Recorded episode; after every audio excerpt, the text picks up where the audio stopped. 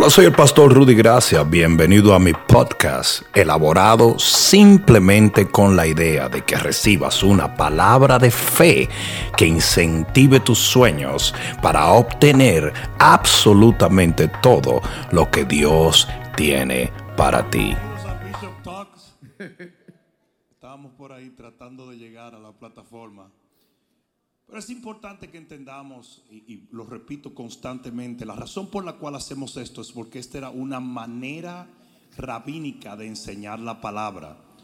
Los discípulos le preguntaban a Jesús y Jesús siempre le contestaba y era una manera de tratar cinco o seis temas al mismo tiempo. Yo quiero que cierres tus ojos un momentito y vamos a orar y vamos a pedir que el Espíritu Santo de Dios, que es el Maestro de Maestros, nos guíe para contestar toda pregunta con la sabiduría de la palabra de Dios. Padre, en el nombre de Jesús, nos abandonamos a la guianza de tu Espíritu Santo y pedimos, Señor, que tú nos ilumines para poder contestar toda pregunta, borrando toda duda, incrementando la fe de un pueblo que está hambriento de ver cosas maravillosas de parte de ti.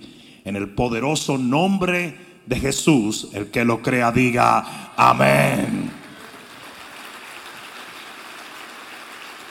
Antes de que se sienten, yo quiero que así de pie le demos una bienvenida al estilo segadores, al apóstol Alan Guerrero y al profeta Pedro García. Denle, un fuerte, fuerte aplauso a ellos. Dos grandes hombres de Dios. Al ratito le digo que suban a contestar también las preguntas. Pero gracias por estar aquí y gracias a ustedes también. Pueden sentarse y bueno. Bueno, empezamos eh, motivando a la audiencia uh, virtual a que eh, empiece a enviarnos sus preguntas, porque sus preguntas, eh, una bienvenida. Bueno, bienvenida al Pastor Chepe. Pastor Chepe. Uh, sus preguntas harán el contenido de hoy. Vamos a hacer que nuestro bishop, eh, vamos a ponerlo a sudar en el día de hoy. ¿Qué les parece si arrancamos con la primera pregunta, bishop? La primera viene de YouTube y es de Areli Villa. Dice, Bishop, tengo una pregunta. ¿Cómo puedo hacer? Mi hijo tiene 19 años y hay una mujer de 30 años que me lo está sonsacando. Oh, pero.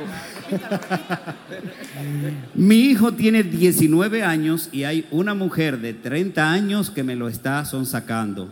No sé si es la iglesia, Bishop. Eso, eso no es una mujer, eso es un vampiro.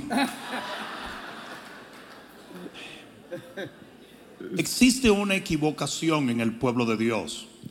Cuando la Biblia dice que no podemos unirnos a yugos desiguales, todos los cristianos asumen lo mismo. Asumen que solo se está refiriendo del cristiano y el no cristiano. Vámonos a la analogía de donde viene esta ilustración o anécdota dicha por la palabra. Cuando dos bueyes eran ayuntados para trabajar, uno no podía estar más alto que otro. Porque cuando uno estaba más alto que otro, tiraba del lomo a través de la yunta y eventualmente los dos bueyes morían porque se infectaban las heridas que le hacían las yuntas. Por eso los dos bueyes tenían que ser del mismo tamaño, tener el mismo brillo y caminar al mismo paso para que así los bueyes pudieran hacer un trabajo sin destruirse a sí mismos. Lo mismo pasa en una relación. Usted no puede tener, obviamente, no es un pecado, por decir así, pero ya tú estás augurando una serie de problemas increíbles cuando tú tienes una mujer que es mucho mayor que un joven. Porque estamos hablando que la Biblia dice que dos personas que no están de acuerdo, y de acuerdo es una palabra que viene de acorde, quiere decir que no están en sintonía, si ellos no pueden estar porque hay mucha diferencia de edad, una, dos personas que no están de acuerdo no pueden caminar juntos. Ahora, ¿es esto un pecado mortal? En ninguna manera. ¿Provocará estos grandes problemas? Sí. ¿Puede haber una excepción? Absolutamente. Pero se está corriendo un riesgo muy grande de tener una relación que finalmente va a terminar en un divorcio catastral. Muchas gracias, Bishop.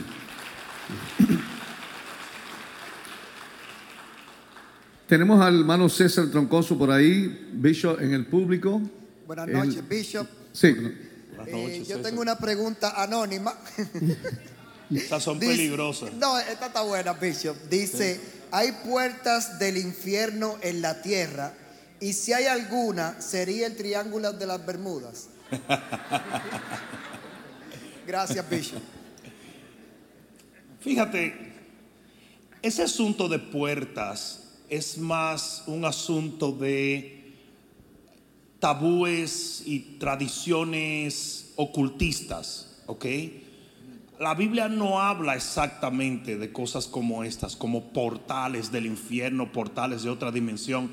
El mundo espiritual es un mundo paralelo al mundo en que vivimos. Y hay espíritus que tienen la potestad de atravesar a lo, a lo natural y otros no. Entonces, no podemos meternos en un asunto que la Biblia específicamente no declara. La Biblia habla de las puertas del Hades, ¿verdad? Pero no te habla de portales. En cuanto al Triángulo de las Bermudas, no, yo no me atrevo a decir en lo absoluto algo así, porque no es algo que la Biblia me indique como una realidad. Escuchen lo que voy a decirles y les voy a dar una, un consejo. Lo que esté en la Biblia, usted lo afirma, lo cree, lo proclama, lo decreta. Lo que no está ahí, usted lo pone en una esquinita ahí con un granito de sal y si es es y si no es, no es. Pero nunca tomemos la sabiduría terrenal y diabólica. Recuerden que solamente hay dos sabidurías. Está la terrenal y diabólica, dicha en el libro de Santiago, y la sabiduría divina y pura, que es la de Dios. La divina y pura viene por su palabra. La terrenal y diabólica viene por cualquier cosa que la palabra no habla específicamente. Por lo tanto, nunca tomes la sabiduría terrenal y diabólica para sentar algo como una verdad, porque el único verdadero y lo único verdadero es la palabra de Dios. así es. Amén. Bishop, tenemos otra pregunta de Eugenia Santos de YouTube. Eh, digo, ella es de Uruguay, no de YouTube. Dice, ¿cuál es la tarea específica del ministro? Sabemos que Pablo fue enviado como ministro, pero ¿cuál es la diferencia entre un ministro y un pastor? Pero es lo mismo. Son diferentes palabras. Eh, simplemente, un pastor es un ministro, un, un, ah, evangelista es un ministro. Ministrar quiere servir, quiere decir servir, un servidor, ¿verdad? Y un pastor es un servidor en calidad pastoral y así están los demás que están dentro de los cinco ministerios. O sea, es simplemente un término paralelo, ¿verdad? Pero tienen más o menos el mismo sentido.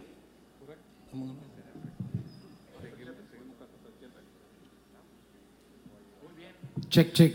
Dios los bendiga, amada iglesia. Perdonen que vine tarde, pero aquí trabajamos tan duro que seguían el discipulado, yo allá con todos los Ah, líderes. Y estábamos dándole duro. O sea, ya a esta hora eh, eh, el pastor Chepe se ha cambiado el kepi cuatro veces porque ha hecho cuatro cosas diferentes en el día entero. Yo te dejé a las, a las 10 de la mañana aquí, todavía sigues por acá. Bishop, aquí me manda una pregunta. Mejía L se llama. Bishop, yo he estado padeciendo de ansiedad. Reconozco que me alejé de Dios. En este caso, ¿es enfermedad o opresión satánica? Chanananan. Puede ser, bien puede ser, o una opresión del enemigo. Ahora bien, tú estás entrando en la primera fase de lo que es ser sanado por el poder de Dios, que es reconocer tu error. Ahora te hace falta avanzar a buscar al único que te puede hacer libre de cualquier cosa, sea culpabilidad, condenación, o sea, opresión demoníaca o obsesión demoníaca, cualquiera que fuere la aflicción que vino a causa de tu distanciamiento con Dios, el Señor la puede sanar. Amén. Buenísimo. Tú puedes ser libre en un abrir y cerrar de ojos. Es más, Padre, en el nombre de Jesús, Yo reprendo este espíritu de ansiedad. Yo reprendo este espíritu de temor. Y te pido, Señor, que toques a este hombre y lo traigas una vez más a tu redil. En el nombre poderoso de Jesús y con la autoridad que tú me confieres como tu siervo, yo ahora decreto mediante la fe que este hombre es libre para volver a servirte, adorarte, amarte y a seguirte en el poderoso nombre de Jesús. Nunca más volverá ese espíritu a molestarte en el nombre de Jesús. Amén. Amén. Amén. Amén. Vamos avanzando ahí. Amén. Jaime Macías está en el público, en la audiencia. Acá ¿Tiene una atrás. pregunta? Eh, Leandro, ponte en pie. Yo tengo aquí a Leandro conmigo. Él está en clase de liderazgo. Aquí al fondo, Bishop. Por, por Hay varios fondos, ¿sabes? Ah, ya te vi. eh, ya sé que por el color es Sí. difícil encontrarme, pero aquí Lo estoy. que pasa es, lo que pasa es el colorcito de Jaime, que es de los míos. Bueno, eh, él tiene una pregunta y es que él quiere tomar una decisión en Dios. Él quiere casarse, pero él no sabe realmente cómo es el procedimiento para hacerlo de acuerdo al modelo de Dios y cómo Dios puede aprobar eso porque él no tiene la menor idea y quiere saber cómo debe hacerse. Eso es demasiado simple. En realidad la Biblia no habla de ningún proceso. Nosotros como cristianos sí tenemos ciertos procesos con el fin de ayudar y cooperar a que esa decisión tan importante que una persona está haciendo sea la mejor decisión, sea una decisión hecha de acuerdo a las normas de la palabra. Por ejemplo, nosotros en este ministerio ofrecemos lo que es consejería prematrimonial. Queremos ver cómo se adaptan los dos, queremos ver que esta decisión está hecha de acuerdo a la palabra de Dios para nosotros entonces poder bendecir lo que Dios va a bendecir. Una de las razones por la cual a veces los ministerios son reacios a casar una persona es porque hay ciertas cosas allí que no cuadran. Vamos a poner, esto es un simple ejemplo, ¿verdad? Una relación que brota de un adulterio. Ya eso es algo que verdaderamente hay que, hay que tomarlo muy en serio porque ya hay un pecado envuelto. Estoy dando solamente un ejemplo. Entonces nosotros los pastores hacemos ciertas determinaciones y damos consejería prematrimonial para asegurarnos que el día que nosotros bendigamos esa unión, entonces ese día Dios también está bendiciendo esa unión.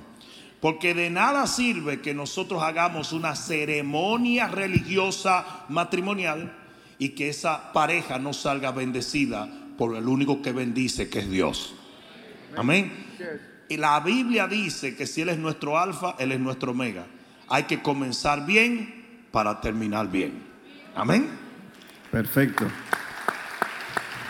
Bishop, la próxima pregunta viene desde Panamá. Eh, saludamos a Panamá, los panameños que están aquí en la iglesia en el día de hoy. Eso, eso.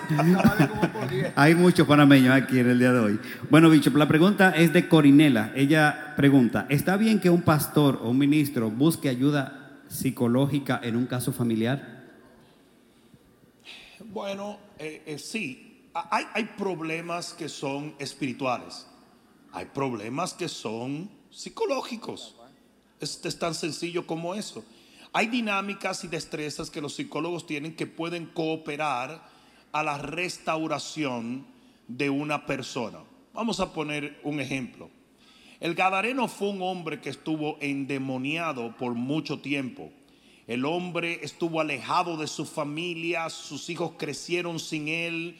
Eh, eh, eh, literalmente el hombre ni siquiera sabía cómo llevar un trabajo ya porque fueron tantos los años que pasó endemoniado gritando en los cementerios. De repente viene Jesús, lo liberta.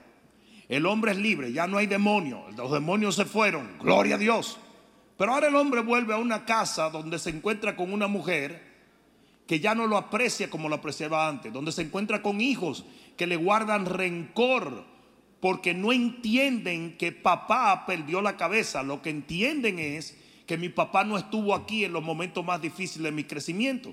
Entonces, ese tipo de dinámica, no veo el por qué un psicólogo, un terapeuta, un coach no pueda ayudar. En ese tipo de dinámica es donde las destrezas de esta gente son herramientas muy positivas.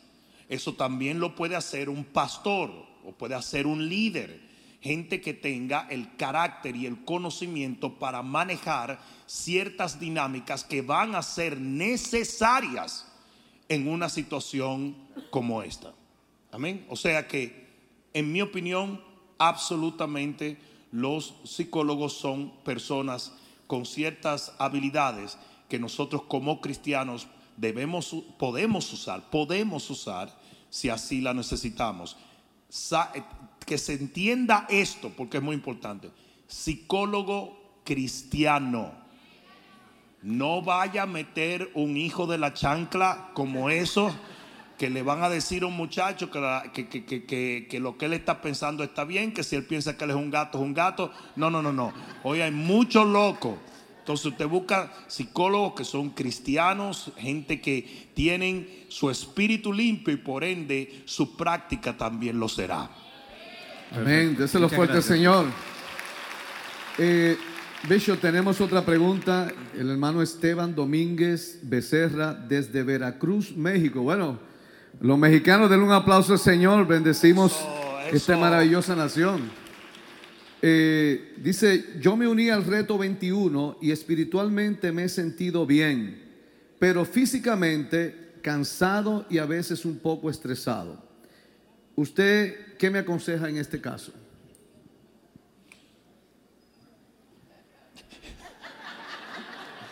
Coma y duerma, compadre.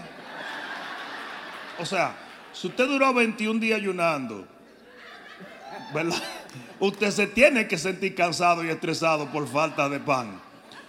Pero eh, vamos a asumir que lo que tú me estás diciendo es que espiritualmente sientes cierta satisfacción, pero has tenido cierto estrés y que tú estás asumiendo que esto es un, una, un, ¿cómo se dice? Un efecto secundario de un largo ayuno. Si ese fuere el sentido, cuando el ayuno se acaba, usted tiene que volver a alimentarse, usted tiene que volver a, eh, tiene que chequear que sus niveles están bien, que usted no está deshidratado, que usted no está eh, falto de vitaminas, porque obviamente el cuerpo se hizo para nutrirlo. Lo que pasa es que a veces lo nutrimos de más, ¿verdad? Pero la realidad es, después de un ayuno bien llevado, ¿verdad? De 21 días, usted va a necesitar nutrir su cuerpo para volver a recuperar fuerza. ¿Recuerdan cuando la niña, el Señor la levanta de los muertos, le dice Talita Kumi y dice que le dieran de comer? Porque el, el trauma que había pasado ese cuerpo, ¿verdad? Era para que ella fuese alimentada el alimento y, el, y, la, y la, bebida, ¿verdad? El, agua es demasiado importante para que nosotros mantengamos un nivel de salud eh, óptimo. Amén. Entonces lo mismo dijo Jesús. Eh, la gente estuvo tres días escuchándolo predicar, pero Jesús dijo, aunque estén llenos en su espíritu, yo no los puedo enviar a la casa porque no han comido en tres días y se van a desmayar en el camino. Entonces, ay, pero no estaban comiendo palabras. Sí, pero espérate, la palabra nutre el espíritu, pero no nutre el cuerpo. Amén. No sé si me están entendiendo. Entonces usted tiene que balancear. Después de un ayuno de 21 días, hay una probabilidad que estás un poco descompensado, ¿verdad? Y necesitas alimentarte y necesitas asegurarte que no estás deshidratado. Muy bien. ¿A ¿Cuántos estamos aprendiendo en Bishop Talks? Estamos felices porque porque hay mucha gente que está conectada a redes sociales y este aplauso desde acá, desde el sur de la Florida, es para todos ustedes. Dios los bendiga. Gracias Bishop por tirar bombazos de sabiduría. Está disparando duro. Pero ahora tenemos acá al gran César Troncoso que está aquí en el auditorium en vivo Pregunta en vivo, don César, por favor. Que, no olviden que César es soltero. ¿eh? eh así es. Que, no se y sin compromiso. Y sin compromiso. Y el teléfono es 1800. No, dele, dele. y la dote son 75 dólares con 25 centavos. Baratito lo estamos dando. ¿eh? Gracias, papá, por el cariño. Eh, tengo aquí a Vladimir Sala conmigo, tiene seis meses aquí en la iglesia.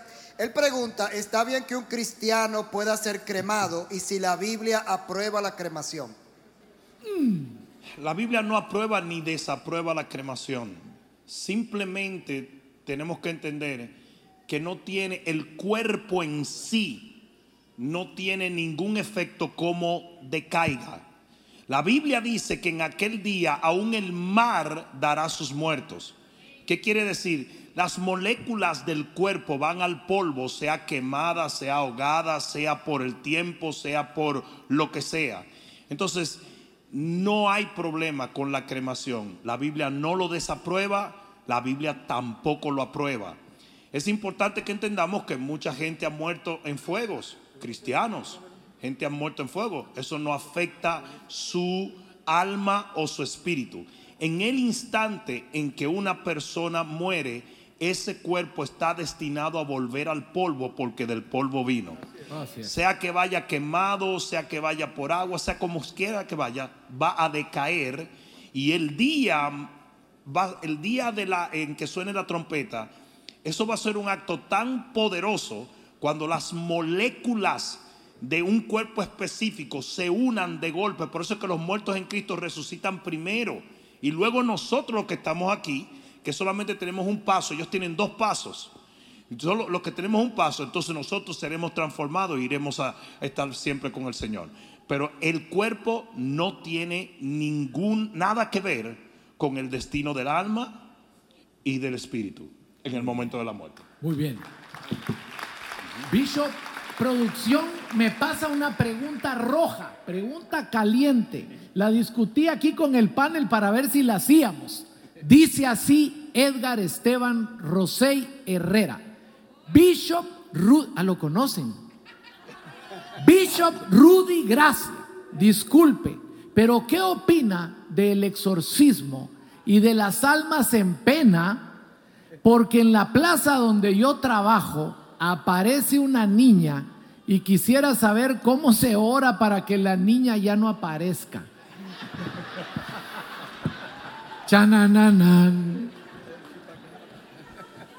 Ok. ok, no es una niña. Lo, si aparece algo, no es una niña. Los espíritus demoníacos se visten de diferentes aspectos para poder manifestarse. Las personas, no existe tal cosa como un fantasma, eso no existe. La Biblia habla bien específicamente de eso. Existen espíritus familiares que se disfrazan con ciertos aspectos familiares. Cuando la Biblia dice que Satanás se disfraza de ángel de luz, es porque los espíritus demoníacos tienen la potestad de disfrazarse. ¿Estamos claros? Entonces, importante, no es una niña lo que se manifiesta. Si se manifiesta algo, es probablemente un espíritu demoníaco. Exorcismo no existe en la Biblia, ¿verdad? Existe el echar fuera demonios. Y esto solamente puede ser practicado por un hijo de Dios nacido de nuevo, con su nombre escrito en el libro de la vida, lleno del Espíritu Santo. Porque el que se pone a inventar, ¿verdad?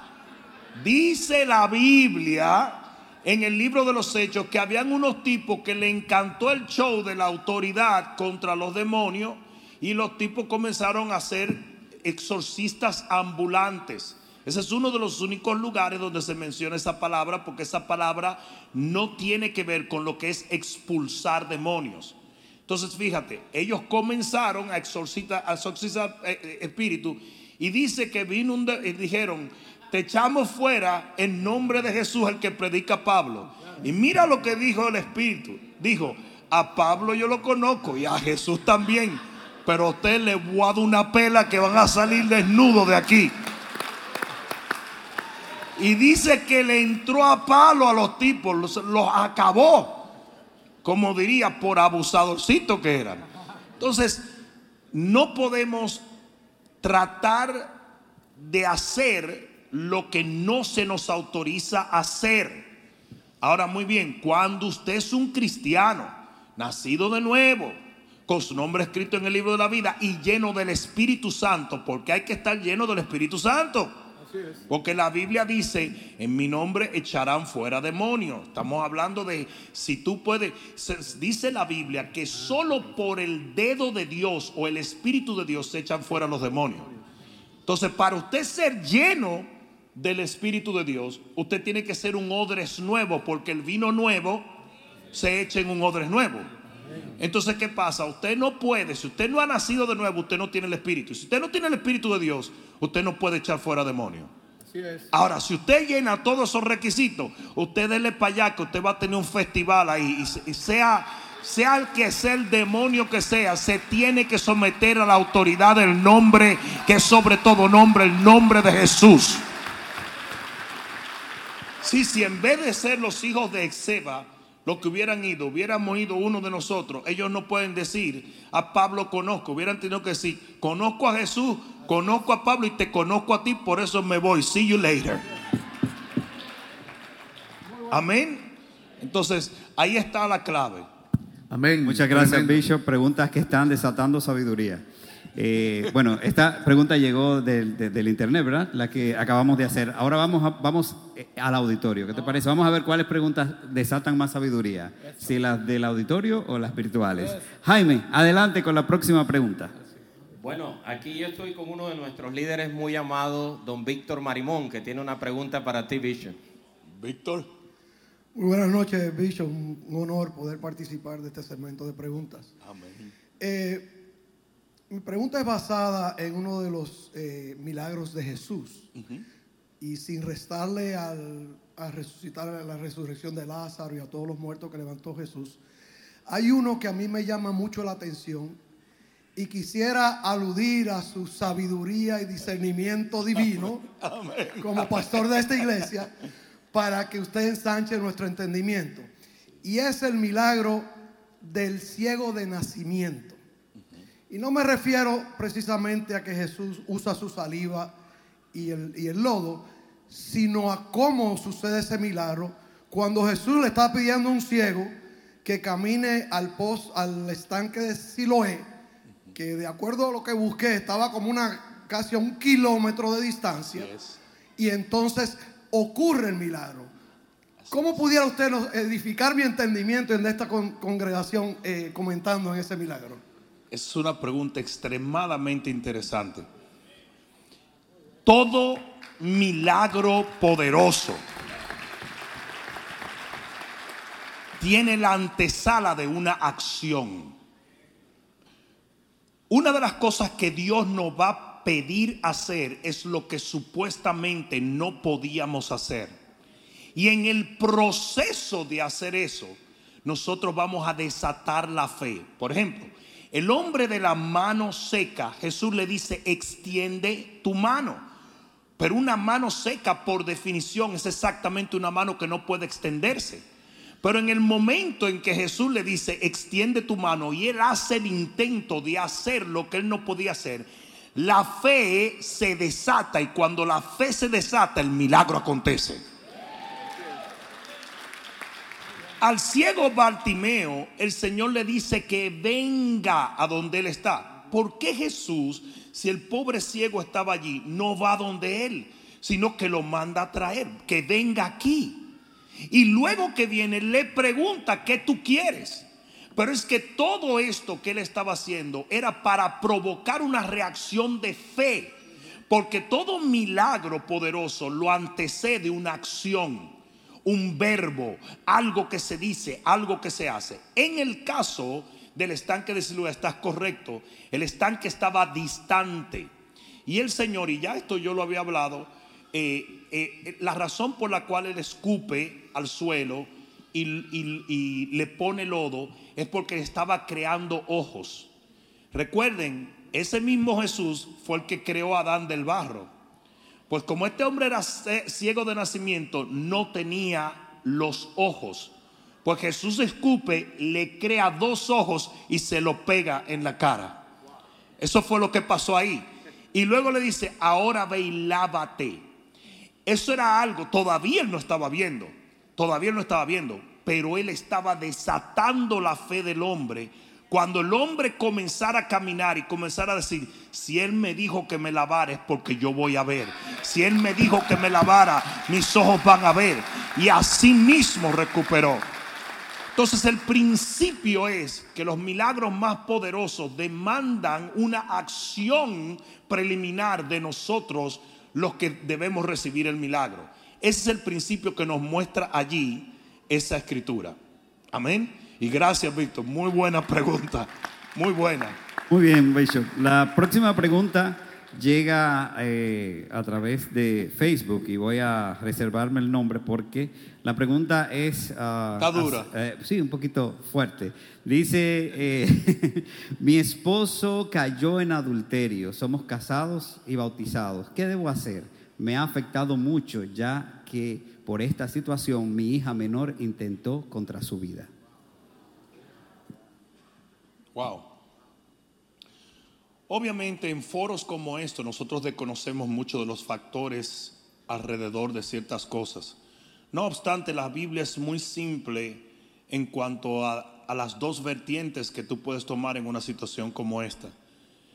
O tú lo perdonas y buscas cómo, ser, cómo ese matrimonio puede ser restaurado, o simplemente tú optas por romper con el pacto que él rompió primero. No sé si me están entendiendo. El que violó el pacto, el que adultera, viola el pacto.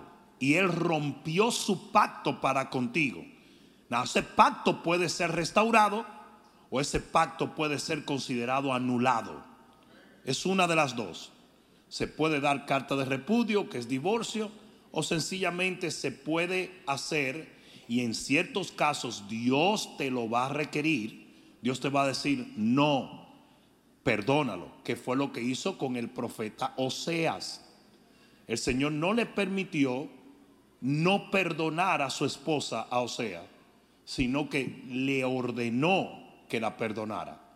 Y hay veces que Dios va a tomar ciertas posturas que son muy tajantes porque va a tratar con nosotros en el proceso. Nunca se nos olvide que en toda situación matrimonial los dos tienen cierta culpa. Nunca se nos olvide. Y yo creo que de alguna manera eh, nosotros tenemos que permitir que sea Dios el que nos dicte si nos vamos por una vertiente o nos vamos por otra.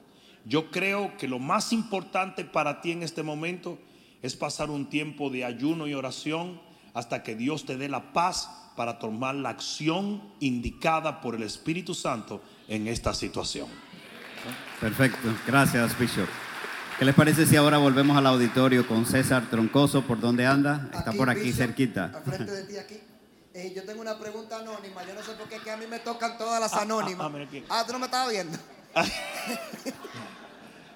Esas preguntas anónimas son peligrosas. Yo no sé por qué que siempre me la dan a mí, pero bueno, dice en el libro de Apocalipsis 2.6, dice la escritura, pero tienes esto que aborrezco las obras de los nicolaitas. ¿Quiénes son los nicolaitas? Los nicolaitas eran una secta, ¿verdad? Y ellos tenían, había, había un sinnúmero de doctrinas que no nos podemos ni siquiera meter en eso porque es muchísimo más profundo de lo que es. Pero vienen de un individuo que se llamaba Nicolás, era un, un eh, priest, un, ¿cómo se dice? Un sacerdote dentro del pueblo que tenía ciertas tendencias doctrinales totalmente erróneas. Y esa fue una de las reprensiones. La reprensión no fue el que se hayan introducido las doctrinas nicolaitas, sino que nunca se reprendieron y se echaron fuera y se sanaron. Entonces, no es que no venga una persona o no venga un enemigo encubierto e introduzca doctrinas erróneas es que el pueblo las acepte, las adopte y la vuelva obras. Y la reprensión que hubo hacia la iglesia allí en Revelación fue exactamente eso, que ellos adoptaron la doctrina de los en vez de reprenderla, exponerla y sacarla, y la convirtieron en obra. Y ni siquiera la aborrecieron, sino que totalmente la aceptaron como parte de su práctica cristiana. Y así hay muchas doctrinas que entran encubiertas. Vamos, le voy a poner un ejemplo, la famosa doctrina de la bisexualidad hoy en día. Hay muchísimas iglesias que ya no reprende, no aborrece, no condena este tipo de cosas. Ni siquiera se predica en contra de esto. Y poco a poco, primero no la reprendemos, después no la atacamos y después la aceptamos. Y nunca podemos olvidarnos que esto ofende gravemente al Rey de Reyes y al Señor de Señores. Nosotros tenemos que confrontar lo que Dios confronta y aborrecer lo que Dios aborrece. Así sea que el mundo lo aplauda, el mundo lo acepte y el mundo lo promueva, nosotros somos el bastión de la verdad para una generación que está viviendo en tinieblas. Amén. Gracias. Muchas gracias, Bishop. Tremendo. Dice el hermano eh, la hermana Cristina Hurtado, bendiciones Bishop, el ladrón que fue crucificado junto a Jesús, ¿fue salvo por fe, por misericordia o por arrepentimiento? Por las tres. por las tres. Pero mayormente por la fe. Él creyó en Jesús. Y la verdad es que en la dispensación de la redención, eso es todo. Ahora, él cree, se arrepiente y lo confiesa con su boca. Fue el mismo proceso por el cual pasamos los que estamos hoy con nuestro nombre escrito en el libro de la vida. El mismo proceso. Y, lo, y él, y ese sí que era un ladrón bueno porque se robó la salvación al último instante. Se la robó. Imagínense la, la mamá de él que estaba abajo, dijo, yo sabía que ese se iba a ir para el mismo infierno. Ese muchacho, surprise cuando llega al cielo y el tipo, mamá. Y ella dice, ¿qué tú haces aquí? Me robé la salvación. Pero, es la verdad. La, la, realidad es que quien preguntó, esa, quien preguntó esto lo hizo con mucha inteligencia porque son los pasos para una verdadera conversión y ese hombre atravesó por esos pasos y experimentó una auténtica conversión y recibió una auténtica redención. Y Jesús lo afirma, hoy vas a estar conmigo. O sea que ese sí que tenemos toda certeza de que lo vamos a encontrar un día por allá. Amén. Muy bien. Ah, Bishop, Pregunté si podía preguntar esto, porque como soy nuevo acá, digo, no vaya a ser que ya no me inviten. Catalina desde el Instagram pregunta, en el sexo, en el matrimonio. Ya empezó rara la cosa, ¿sabes? Cata, Cata. Cata, Cata dice, ¿qué está permitido ante los ojos de Dios? Y después dice esto, nadie está hablando de esto. Ella sí. Ella sí. Cata, tú sí. Ay, Cata.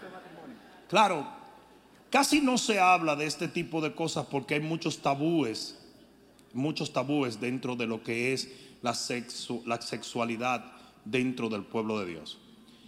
La realidad es, y eso es lo que yo pienso y lo que yo entiendo por la palabra,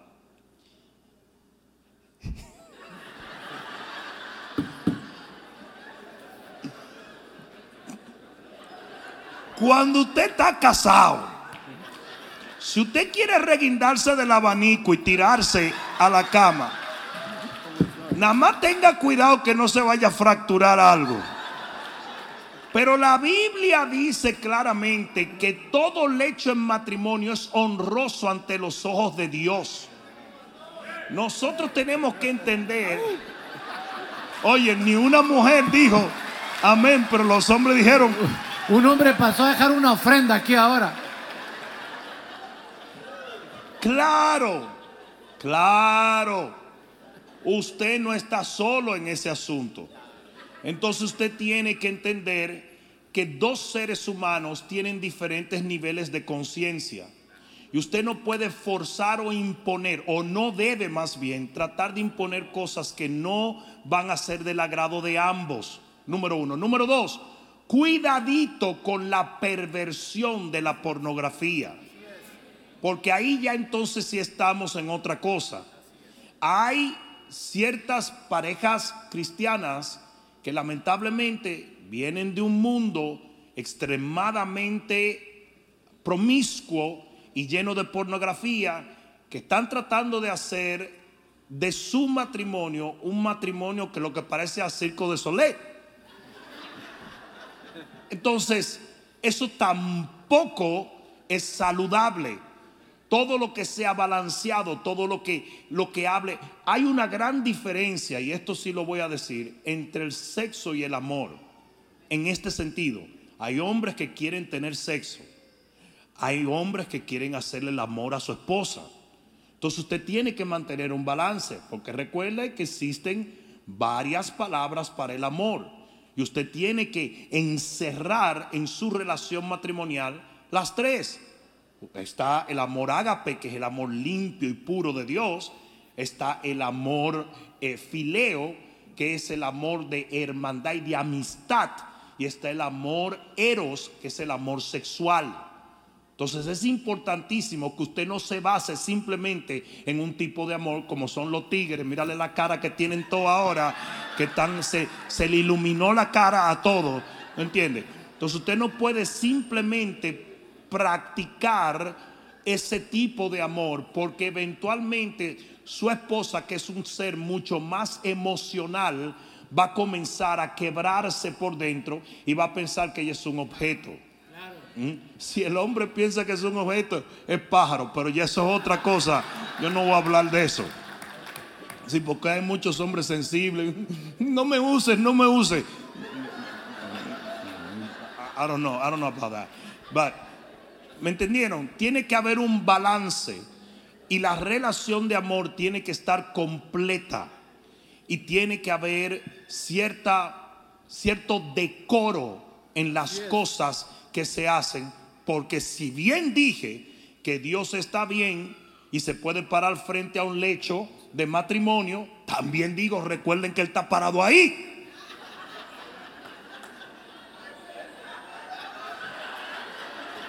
Estamos claros.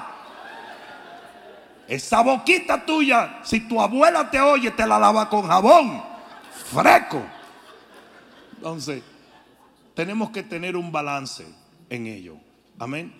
Un balance sin tabúes humanos.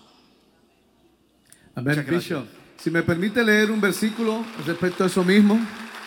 En 1 Tesalonicenses capítulo 4, eh, versículo 4 dice, que cada uno de vosotros sepa tener su propia esposa en santidad y honor, no en pasión de concupiscencia como los gentiles que no conocen a Dios. Amén. Así es. Muchas gracias. Eh, ha, dicho, ha dicho el Señor, no fue ni nosotros, lo dijo el Señor. Bishop, los matrimonios están eh, eh escandalizados. sí, sí, sí, hay muchas preguntas en ese aspecto, por eso quiero eh, aprovechar para, para, anunciar Tiempo de Amar. Es sábado, febrero 12 a las 6 de la tarde. Es un evento de parejas, una cena con Iván Pirela y con Bishop Rudy Gracia. Iván es sexólogo, pastor, ¿sí? ¿Cierto? Iván es sexólogo, pero lo vamos a amarrar ese día para que le dé suave al asunto, ¿no? Bueno, dicho esto, vamos con la pregunta de Araceli, que viene desde Instagram. Dice, ¿qué tan saludable para mi matrimonio es que mi suegra viva con nosotros?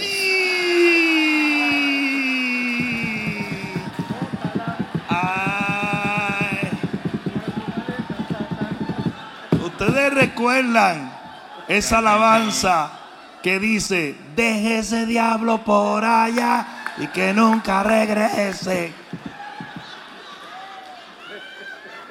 A la mía no, mi suegra es buena gente. Mira.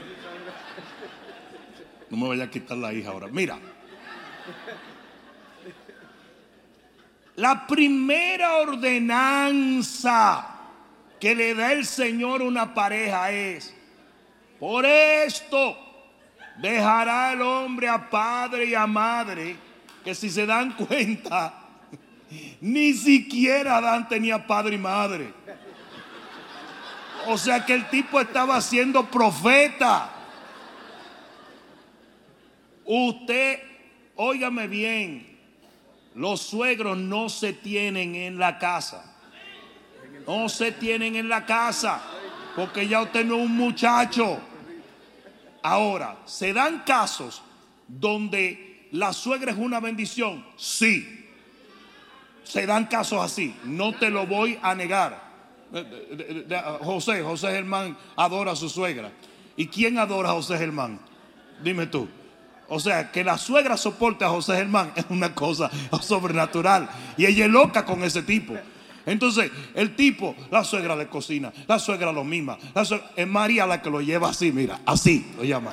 Entonces, sí, sí es posible. Y sí hay récord en la Biblia donde una suegra, como lo fue Noemí para Ruth, es la persona más, una de las personas más importantes en la vida de un individuo. Pero esto es muy raro. Esto es raro, compadre. Porque le es muy difícil a una suegra dejar de ver al hijo como suyo o dejar de ver la hija como hija. Dejar de verse como la autoridad del hogar. Y más entre nosotros los hispanos, ¿cómo le decimos nosotros a mamá? Jefa. La reina del sur, Dios mío. Di que jefa.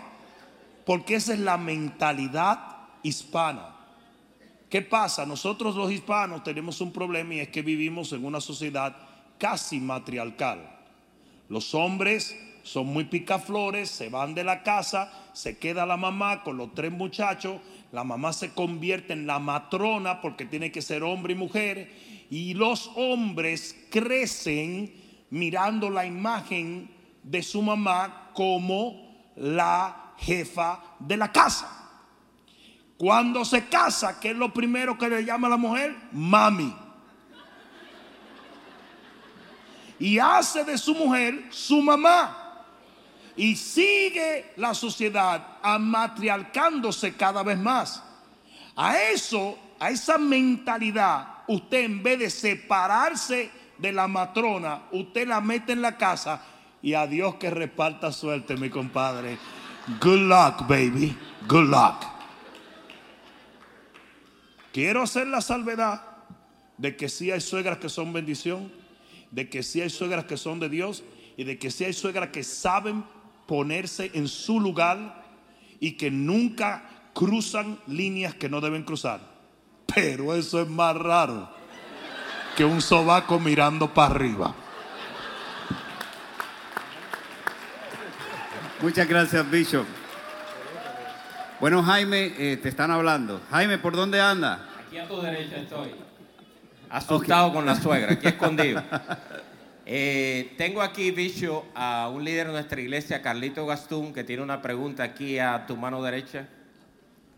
Bendiciones, Bicho. ¿Cómo estás, mi, mi pregunta es acerca de hasta dónde uno se convierte en un religioso a la hora de buscar, digamos, una comunión de mantenerse en santidad para poder eh, tener una intimidad mejor con el Espíritu Santo.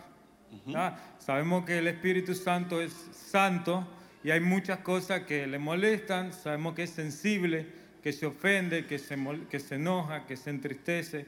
Entonces, ¿hasta dónde, cómo discernir uno, hasta dónde uno se está, digamos, volviendo un religioso? ¿Me entienden la pregunta? Sí, absolutamente. Muy buena pregunta la tuya. Sí, denle un aplauso. La clave está en aprender a discernir lo que es la conciencia y el mandamiento de hombre. Hay muchísimas cosas que en nuestro caminar cristiano las hacemos por mandamiento de hombre, por fariseísmo, por cargas que el hombre nos impone. Eso fue lo que le dijo Jesús. Ustedes fariseos le ponen carga a la gente que ustedes mismos no mueven. Y de paso les digo que esas cargas le cierran el camino a la salvación a la gente.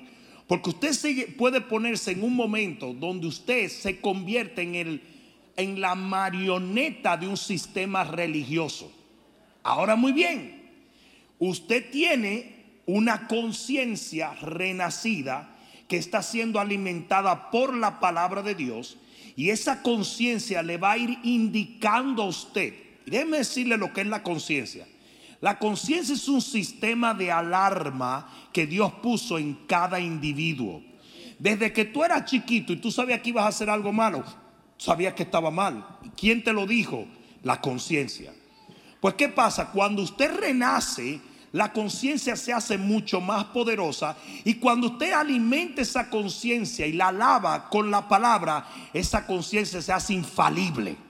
Entonces, ¿qué pasa? Usted tiene que aprender a vivir por la palabra y la conciencia le va mostrando cómo aplicar en su diario vivir la palabra. Ahora, ¿dónde está el peligro de eso? La conciencia dice que hay algunos que tienen cauterizada o quemada la conciencia, porque lo que pasa es que cuando la conciencia te prende un bombillo rojo y tú lo haces, otro rojo y lo haces, otro rojo y lo haces, la conciencia va perdiendo el poder y tu carne se va acostumbrando a evadir la voz de la conciencia.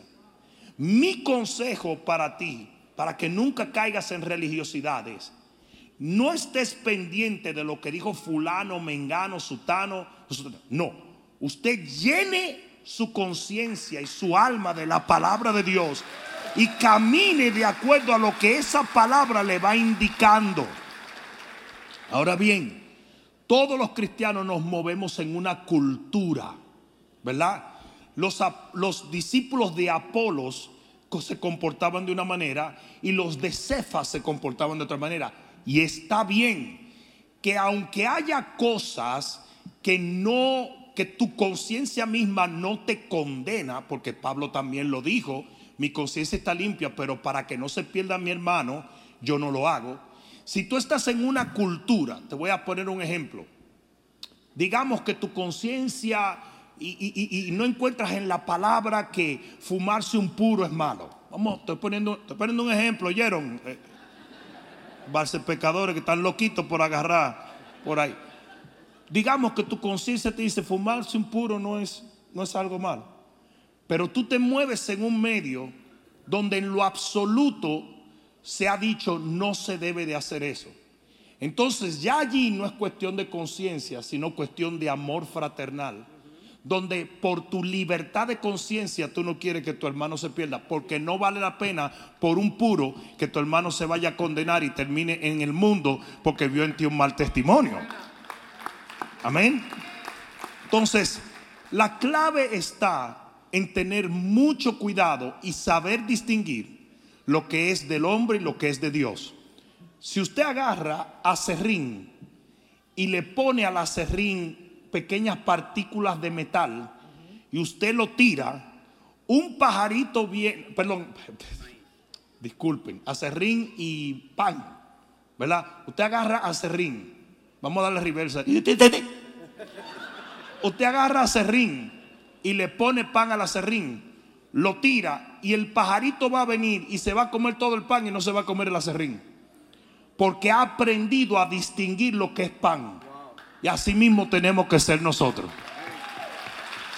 Tenemos que vivir por lo que es pan, por lo que es palabra y lo que es de hombre lo echamos a un lado, no necesariamente lo desechamos, pero no es tampoco imprescindible para nosotros caminar de la manera que estamos supuestos a caminar. Amén. Denle el aplauso fuerte al Señor. Amén. Tremendo. Bishop, tenemos otra pregunta de Cristina Giraldo. Dice, es de Dios sentir a mi madre muerta. La sentí tosiendo en mi cama. ¿Eso es de Dios?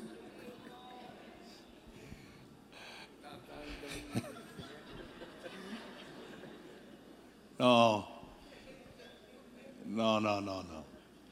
Los fantasmas no existen. La Biblia habla claramente del destino de una persona cuando deja el cuerpo. Ellos no andan caminando. El purgatorio es, es algo ridículo. Eso no tiene. ¿Dónde? Yo te voy a pagar a ti un millón de dólares para que tú me digas dónde está el purgatorio en la Biblia. ¿Mm? Eso no existe. Es una invención del hombre. Entonces, la, una persona sale cuando una persona muere, ¿verdad? El hombre es espíritu, alma y cuerpo.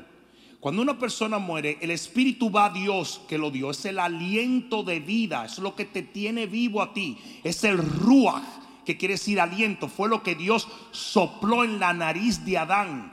Fue lo que Dios sopló en el embrión de David. Es lo que Dios sopla, es la vida. Cuando eso sale, usted se fue y punto. El cuerpo va a la tierra y el alma va a un lugar o a otro. No se queda en Macy's. ¿Mm?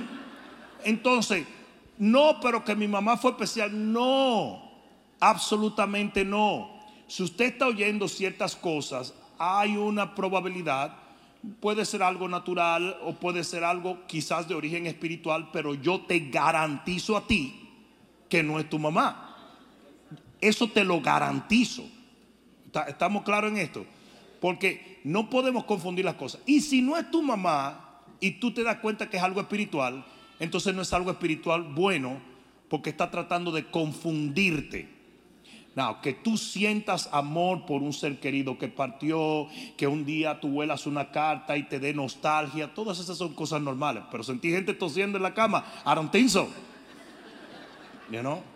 Eso no es de Dios y tienes que revisarlo. Y yo, a mí siempre me gusta, siempre en las congregaciones hay gente que viene a hablar disparate y siempre hay gente que viene a orar y a, llenarse de la palabra.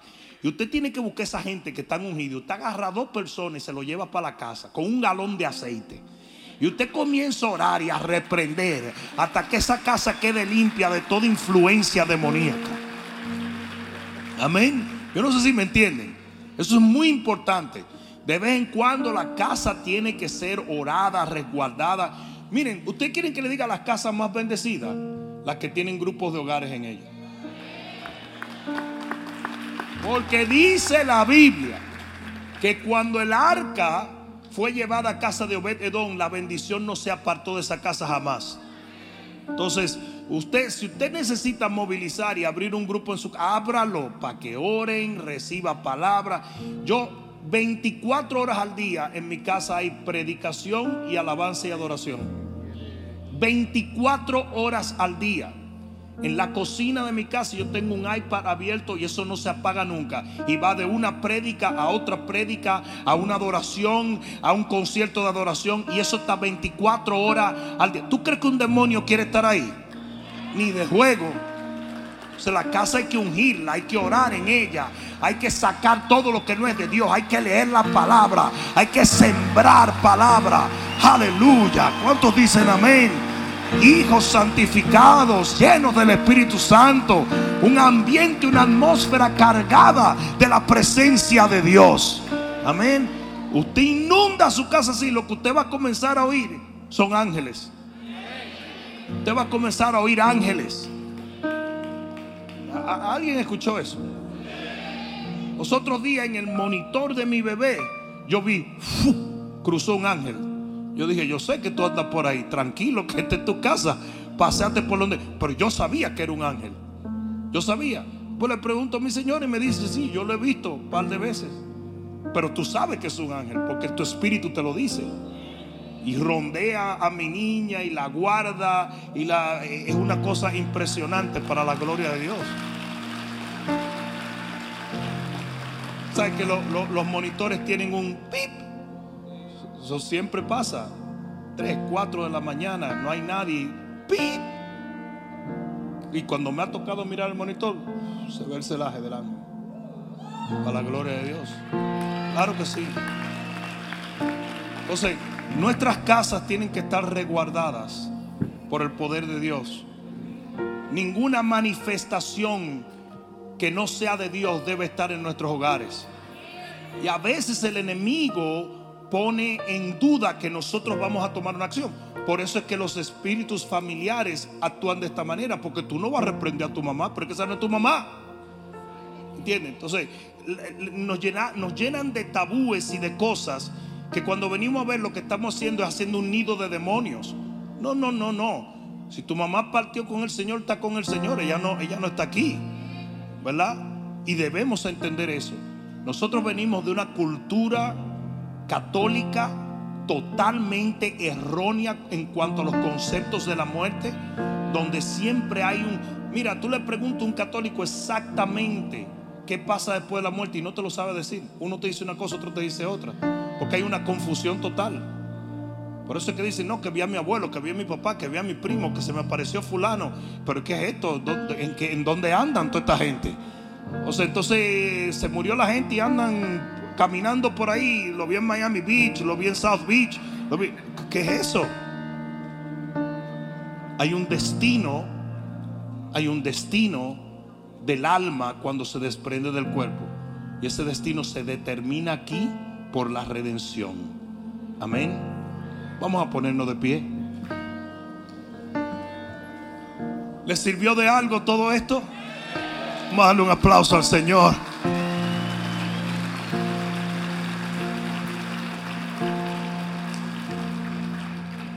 ¿Saben qué es lo más importante de todo esto? Lo más importante de todo esto es que uno de los apóstoles más poderosos que ha existido fue Pedro. Y Pedro iba caminando sobre las aguas, en lo sobrenatural. Y de repente puso sus ojos en otra cosa y comenzó a hundirse. Y luego el Señor revela que la razón por la cual comenzó a hundirse fue por una duda. ¿Por qué dudaste? Le dijo. Una sola duda tiene el poder de sumergirnos en las aguas. Y cuando nosotros hacemos esto, se aclaran tantas dudas. Dudas que a veces tienen el poder de herir nuestra fe. Una cosa yo quiero dejar en el corazón de todos los que nos escucharon esta noche. Quizás no contestamos tu pregunta, pero no quiere decir que tu pregunta no tiene contestación. Quizás tú no entiendas algo, pero una cosa sí es segura un día todo va a estar claro como la luz del día. Tú tienes que tener paciencia y fe. Amén.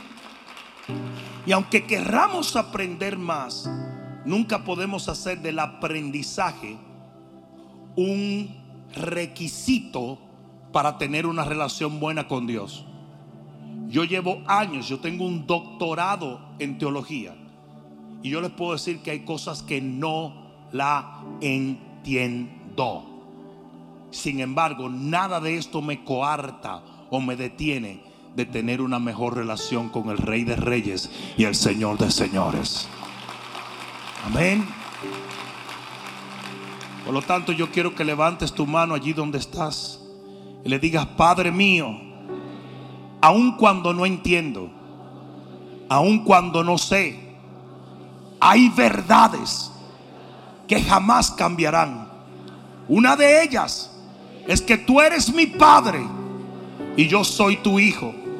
Y te serviré y te seguiré y viviré para ti, por ti y en ti hasta el último día de mi vida.